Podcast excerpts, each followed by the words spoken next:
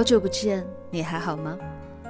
我是荔枝 FM 二零幺二四短发桃子，订阅我的电台，那些眼睛看不到的美好，就用耳朵来听吧。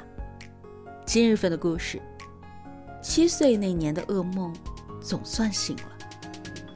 作者杨咩咩，身高一米六，气场两米八的带娃辣妈，前教育培训界名师，爱烫头，爱自由。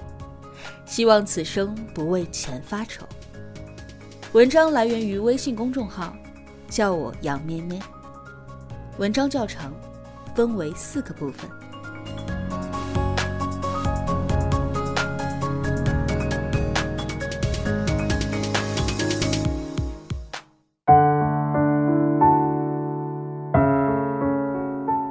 二零二零年春节前，我回乡祭祖。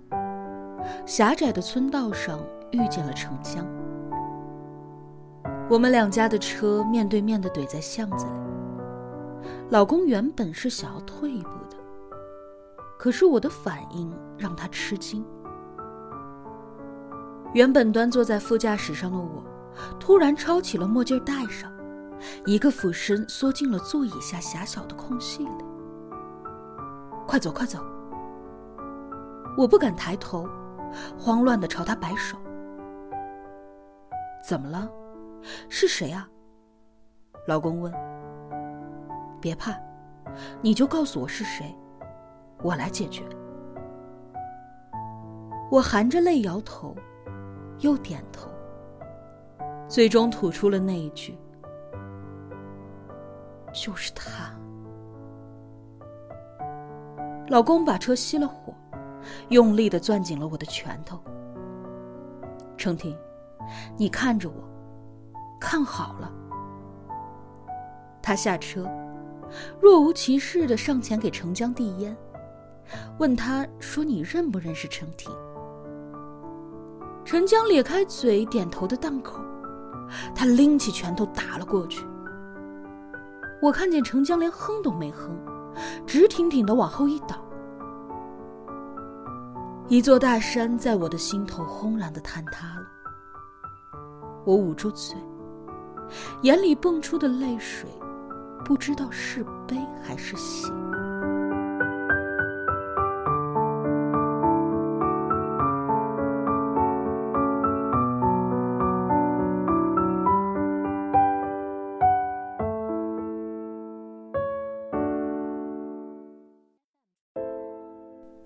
七岁是我悲剧人生的分水岭。那年夏天，家里拉车的驴异常的暴躁。下地干活的我，稀里糊涂的被他蹬在了小肚子上。醒来的时候，人躺在县医院里，小腹上缠着厚厚的纱布。母亲一直都在哭，父亲不耐烦的骂着。从他们的对话里，我听明白了。我做了一次开腹接肠的大手术，缝了三十多针，花的钱卖三头驴都不够的。我是二丫头，有一个姐姐，还有一个弟弟。一下子花掉了家里这么多钱，我既忐忑羞愧。又为能够死里逃生而感到异常的自豪。没错，是自豪。我也是一个经历过生死的人了，这将是多么厉害的谈资啊！因为吃穿不如人，总被同龄人漠视的我，终于也有机会成为话题的中心了。回家休养的那一段是我最幸福的时光，不用下地干活，每天在人们猎奇的目光当中，一遍一遍的讲述着我开腹接肠的传奇故事。很快，我动过一次差点要命的大手术就传遍全村了。那天午后，太阳还刺人眼，程江带着一群小孩过来找我。听说你肚子上拉了那么长的一条口子？他夸张的比划着。我点点头。程江是村里孩子王，大我四岁，按辈分我得喊他叔。程江他妈在村里开诊所，他爸退伍之后在村子里开了一家烟酒副食店，后院是牌局。程江斜着眼睛瞪我，半信半疑：“真的？那你都没死？”他身后的孩子们也都直勾勾的盯着我，流了好多血，但是后来长好了。我被他们瞅得不自在，低下头揪着裙角。知了在树上半死不活的叫唤着，程江扬起他手中的跳跳糖朝我招手。那走吧，跟我们过来。头一回被这个小团体邀约，我又紧张又兴奋。伤口就像是嘴里含着的跳跳糖，噼噼啪啪的跟着雀跃。程江带着我们绕进了他们家的后院。